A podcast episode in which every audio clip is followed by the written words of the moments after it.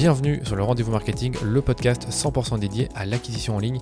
Quel que soit votre levier payant ou organique, vous trouverez sur ce podcast des astuces, des bonnes pratiques et des stratégies payantes appliquées par des experts et des marques e-commerce à succès comme Merci Andy, 900care, Spring et bien d'autres.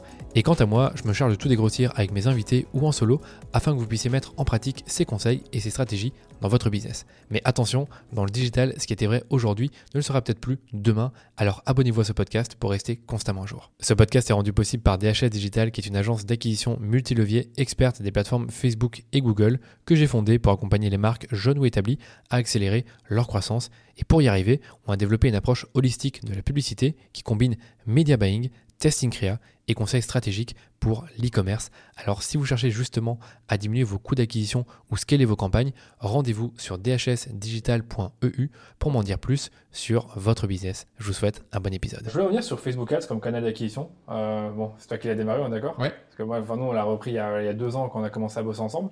Comment tu t'es lancé là-dedans? Là Je suis vraiment curieux de savoir. Je t'avoue, je n'ai pas, pas l'histoire sur le coup. Alors, bah, Facebook, évidemment, on avait euh, lancé tout ce qui était organique. Ouais. Après, on avait déjà des difficultés sur le reach. Ouais, euh, mais l'organique, en 2017-2018, c'était encore bien, non? C'était ouais. déjà bien, ouais. C'était bien, mais après, Facebook voit assez vite, finalement, les marques. Ouais. Et euh, au niveau de l'algo, ça commençait déjà à ralentir sur l'organique. Ouais. D'où la nécessité euh, de euh, bah, sponsoriser. Ouais. On a beaucoup sponsorisé au début les articles de blog. Ah, ok, Euh, d'accord. Oui, ouais. c'est vrai qu'il y en a encore aujourd'hui qui traînent. Les parfois articles de blog, moi j'aime bien parce que bah, c'est vrai que c'est du contenu. euh, bon, ça se, on aime ou on n'aime pas, c'est des- les contenus qui sont longs, les articles dont j'ai parlé tout à l'heure. Mais ça, ça, ça marchait. Et ensuite, évidemment, on sponsorisait également les, les publications Ouais, qu'on ouais. faisait. Alors, euh, la raison, elle est toute bête, c'est que bah, j'avais pas le temps de créer d'autres pubs pour Ah oui, euh, oui. à sponsoriser. Ah mais enfin, moi, je peux raconter des anecdotes. Quand on a commencé à bosser ensemble, il y avait quoi? Il y avait 5, 6, une quinzaine de, de publicités. Il y avait un budget, je vais pas le dire lequel, mais il y avait pas tant de publicités que ça. Et la majeure partie de ces publicités, c'était euh, ben, des, des publications Instagram ou Facebook. Oui, il y avait quelques publications qui n'étaient pas forcément sur Instagram, mais on est d'accord, c'était, ça restait très euh, allez, euh, rudimentaire comme fonctionnement. C'est, tu avais une photo du produit, tu avais une description qui était souvent un peu trop longue par rapport à, à ce que Facebook conseille, mais ça marchait. Ouais, ça marchait. Et je pense que ça marchait aussi parce que euh, on était des fois pas dans les codes et donc euh, paradoxalement, euh, on p- le- la personne qui voit ça peut se dire euh, bon ben eux c'est pas des champions du marketing, mais euh, ils doivent être sincères quoi. Non, mais c'est ça. Non, il y avait- il y avait des bonnes publicités, mais c'est vrai qu'aujourd'hui, ça s'est professionnalisé avec le temps avec nous. Euh, il, y avait, il y avait déjà des publicités, ce qui était intéressant. Moi, franchement, je peux te dire, ce que tu as bien fait à l'époque, c'est que bah, déjà, tu avais des publicités avec des créateurs, donc euh, certaines vidéos inspirationnelles où tu avais le, la personne qui s'entraîne, qui fait des pompes, etc., et qui prend ensuite sa, Ouais. sa boisson euh, énergisante, enfin, sa boisson, euh, je sais plus comment dire, énergisante euh, Euh, énergétique, ouais. Énergétique. Énergisante c'est Red Bull et énergétique ça, c'est c'est nous. ça, je voulais pas me tromper. Éner- énergétique. Euh, tu avais aussi un truc qui était bien au niveau audience, c'est que tu avais des audiences en fait de. Euh, euh, admettons que tu voulais euh, cibler les gens qui vont acheter du collagène, tu prenais un fichier client collagène, tu en faisais une audience similaire. Ouais. Je sais pas si tu te rappelles. Si si ça, ça, a c'était bien je fonctionné. trouve. Ça a bien fonctionné. Et pour la petite anecdote, euh, tu nous avais aidé sans le savoir avant qu'on travaille ensemble parce que Ouais. tu avais rédigé euh, plusieurs articles sur ton blog Ah, que tu as lu, je pense. que j'avais lu pour expliquer comment en fait débloquer son business manager. Parce qu'au lancement de Nutripure en fait Ah, notre euh, notre business manager a été bloqué plusieurs fois. Ouais, Ouais. ouais, c'est- ouais, je vois. et euh, bah, en fait euh, pourquoi? Bah, parce que Facebook considérait qu'on avait trop, des, des produits qui étaient soit pharmaceutiques soit dopants. Ouais. donc on en était bloqué Ouais. et euh, il a fallu bah, débloquer plusieurs fois Plusieurs donc fois, euh, merci pour euh, Ouais, cet fait article super. Ah, je savais pas du tout que fait, que t'avais été bloqué. C'est ça qu'aujourd'hui on fait des pubs sur Nutripure, mais elles sont jamais bloquées. Alors que on parle souvent de, de bénéfices santé. Et on sait qu'il y a quelques années c'était très euh, très touchy. Et je suppose que toi au début tu avais pas mal de, de soucis avec ça au début. Quoi. Ouais, on a pas mal de soucis, donc il faut euh, Ouais. être vigilant sur euh, ce qu'on explique et évidemment pas raconter euh, du rêve, euh, Mm. sinon bah, le- les pubs sont bloquées. Donc il y a aussi cet apprentissage euh, sur la copie qui fait qu'aujourd'hui ça passe plus. Ça passe beaucoup plus. Bon, ouais. Maintenant, ils sont, enfin, vous avez un support dédié, donc au cas où, c'est bon. Un autre truc que tu avais bien fait, je trouve, que je peux donner à l'audience, c'est que tu avais séparé, tu avais une campagne pour bah, la santé, une campagne pour la muscu, parce que t'avais- tu, tu savais mieux que personne que vous avez deux personnages distincts Mhm. et qu'il fallait s'adresser à eux différemment et leur proposer des produits différents. Donc ça, c'est un truc que je pense les annonceurs pensent pas toujours, c'est que bah, tu peux avoir plusieurs campagnes pour plusieurs personnages et pas avoir une campagne avec tout. Je pense que c'était pas trop le, enfin, t'étais pas le genre de personne à croire que tu mets euh, un ciblage large et tu mets n'importe quel produit, quoi. Bah, des- c'est vrai, et euh, la réalité c'était aussi qu'il fallait qu'on maîtrise notre budget, donc on avait déjà besoin d'optimiser, même si c'était Ouais. pas des gros montants. Ouais. pour euh, ne pas dépenser euh, n'importe comment. N'importe comment aussi, ouais. Et puis même, il y a un stock à écouler. Si tu as plus de références, je sais pas, en santé qu'en muscu, tu as peut-être plus envie d'investir dans la santé que la muscu. Donc voilà. Il y a autre chose que tu as mis en place que tu peux nous partager? Les vidéos dont tu as parlé, c'est vrai que le, la, le fait de les sponsoriser, bah, ça nous avait permis d'avoir un reach important pour un coût qui était assez faible. Ouais, c'est vrai que c'était des belles vidéos qui ont déjà été virales de base, en tout cas de ce que je, de ce que je, de ce que je me rappelle. Donc, donc, quand tu les sponsorises, clairement, tu avais plus de potentiel. Ouais. Après, des choses qu'on n'a pas su faire ou que, qui ne fonctionnaient pas. Je Mm. pense aux, aux audiences euh, très larges. Je sais plus, je connaissais plus le terme, mais à un moment donné, il y, avait un- il y avait du broad ou il y Ouais. avait un, un Facebook. euh, Le catalogue ouais, le catalogue Ouais, aussi, mais euh, sur des évident. audiences, euh, comment dire, que Facebook gère. C'est vrai que moi, j'ai toujours été un peu euh, inquiet de ça parce que euh, j'avais toujours peur que finalement, on remplisse des trous euh, sur Ouais. leur, euh, leur programmation Ouais, euh, que tu de- voulais pas d'audience avoir- que Tu personne voulais pas n'intéresse. avoir n'importe quel comme, comme, comme Ouais. client, on va dire. Ouais. Non, c'est que toi, tu as toujours été euh, à l'approche intérêt lookalike. Tu as bien aimé euh, utiliser des intérêts spécifiques. Aujourd'hui, on sait que c'est un peu plus, euh, un peu plus compliqué d'utiliser des intérêts spécifiques et des audiences similaires sur base, encore une fois, bah, d'un fichier client, genre collagène, muscu. Enfin, je pense que tu bossais comme ça. Ouais, le lookalike, pour moi, c'est très très puissant. je pense que c'est le gros point fort de Facebook, d'en savoir Ouais, autant clair. sur, euh, sur Bah, les sur le client, sur les ouais. caractéristiques, etc. Tu mets un fichier euh, de clients euh, qui, euh, avec acheté du collagène. Ils ont certains intérêts, certains comportements, et ils vont retrouver des gens qui là. Enfin, Facebook va retrouver des gens qui leur ressemblent. Tout à fait. Ok, euh, Google c'est une même question plus ou moins. C'est est-ce que tu as commencé toi? Enfin, aujourd'hui, c'est Xavier qui gère ça. Euh, Euh, Google Ads, on en a fait euh, un peu plus tard que le Facebook Ads. ok. C'est pas moi qui m'en suis occupé, je m'en suis jamais occupé Ah, concrètement. Mais Facebook, tu l'as commencé quand, plus ou moins, juste pour Facebook, je pense se que je l'ai démarré euh, en mai ou en juin, qui a suivi l'année du lancement, donc en 2018. Donc Ah, à peu près euh, six la mois même- après le La même lancement. année, tu as fait Ouais. des Facebook Ads. Et tu, tu te rappelles un peu des budgets que tu mettais juste que- pour se, resituer? Je pense qu'on a commencé avec des budgets mensuels de 3, 5 et Ah, d'accord, tu as peut-être- quand même assez vite avec des bons budgets. ouais, Ah, ok. 3000, 5000 peut-être, quelque chose Ok. comme ça.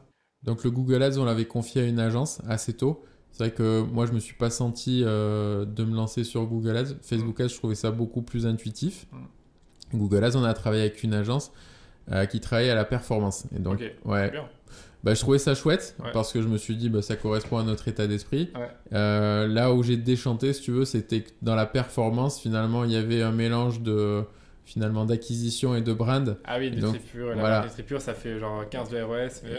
Forcément, la, voilà, c'est ça. La brand, elle faisait énormément monter la performance. Du coup, ça correspondait pas à une réelle performance sur euh, l'acquisition. Je pense que Google Ads, là où on l'attend, c'est plutôt sur l'acquisition On le sait, ouais, c'est Ouais. un canal d'acquisition. hein. plutôt que sur la rétention. Mm. Et donc, on a arrêté de travailler et ensemble. Et ensuite, bah, j'ai recruté euh, donc euh, un salarié, Xavier, Ouais. pour euh, s'occuper de ça. Qui fait aussi Amazon, hein, je pense. Xavier fait aussi Amazon, Ouais. donc il fait tout ce qui est euh, programmatique, etc. Donc, Ouais. il est euh, il est toujours avec nous et évidemment, les budgets ont progressé. Ont depuis, temps, ouais. euh, depuis cette époque. Et, et ça, justement, je voudrais même te poser la question. T'as- déjà, tu m'as dit que Google Ads et Facebook Ads, c'était plus ou moins tout aussi important Ouais. en termes de taille. Euh, donc, tu m'as dit que tu ne les as pas mis en place. Est-ce que tu peux nous partager peut-être des trucs qui ont bien marché pour vous sur Google Ads, dont tu as connaissance?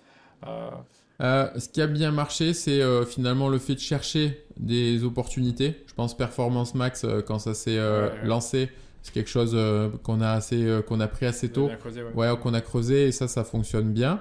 Après, euh, des choses sur lesquelles on a plus eu de difficultés, c'est par exemple le display. C'est quelque chose qu'on maîtrise pas suffisamment, je fais pense. Des beaux visuels, hein Ouais, on fait des beaux visuels, mais sur Google, ça, ça marche moins bien, je trouve, que vrai. sur euh. Facebook. Enfin, ça dépend. Je, je sais que le catalogue en display, ça marche bien aussi, de ce que Cassandre m'a dit. euh, Ouais. Bah, je, je vais pas dire de bêtises, je suis Ouais. pas suffisamment expert euh, sur Google pour, euh, Ouais. m'avancer.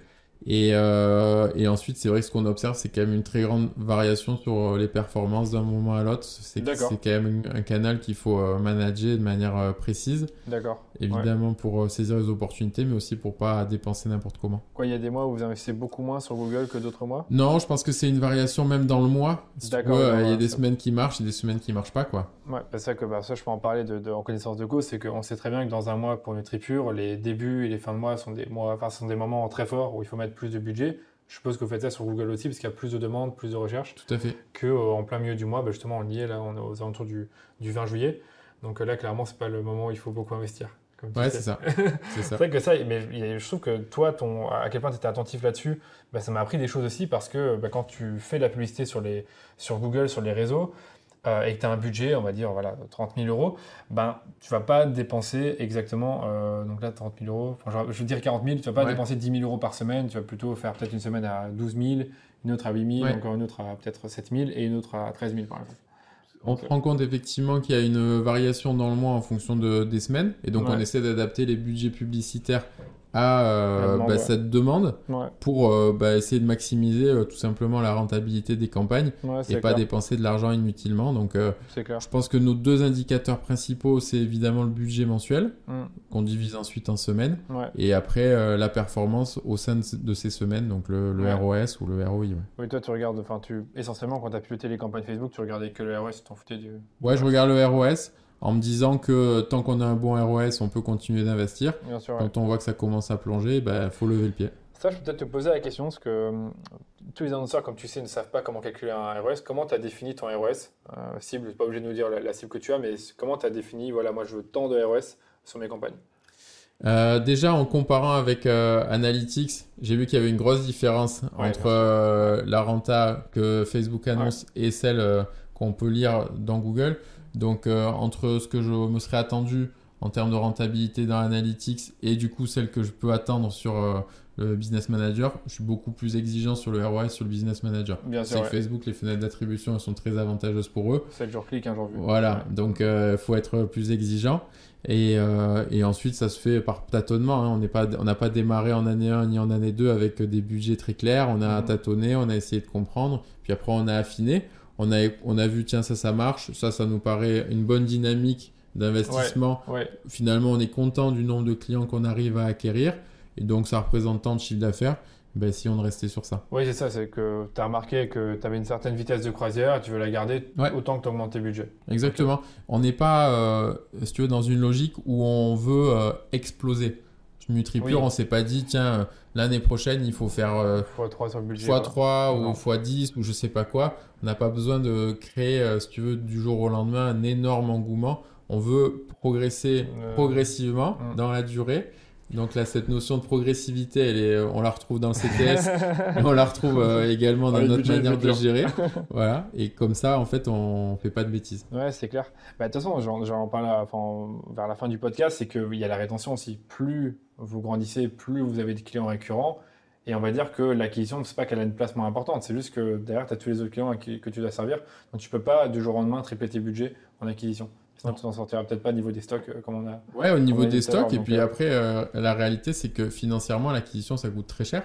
Ouais. Donc, euh, quand on fait de l'acquisition, il faut pas se tromper sur les cibles, les audiences.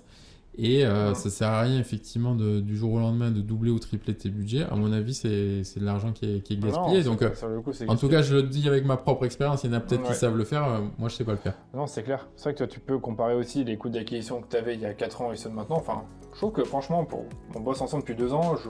ils n'ont pas forcément explosé nos d'acquisition. Non, ils ont pas, ils ont pas explosé. Mais nos volumes non plus, nos budgets n'ont pas explosé non plus. Ouais, comme, tu sais. Voilà. Donc, euh, finalement, c'est cohérent. Mm. Bah, je sais, c'est ce qu'il faut, ce qu'il faut garder comme, euh, comme, euh, comme vitesse de croisière. Merci beaucoup d'avoir écouté cet épisode en entier. Si vous avez aimé l'épisode, vous savez ce qu'il vous reste à faire. Parlez-en autour de vous, partagez-le sur les médias sociaux en me taguant ou encore mieux, laissez-nous une note 5 étoiles sur Apple Podcast ou sur Spotify. Ça vous prend à peine 2 minutes et nous ça nous permet de faire grandir la communauté autour du podcast de manière 100% organique. Allez, je vous dis à très bientôt pour un nouvel épisode du Rendez-vous Marketing.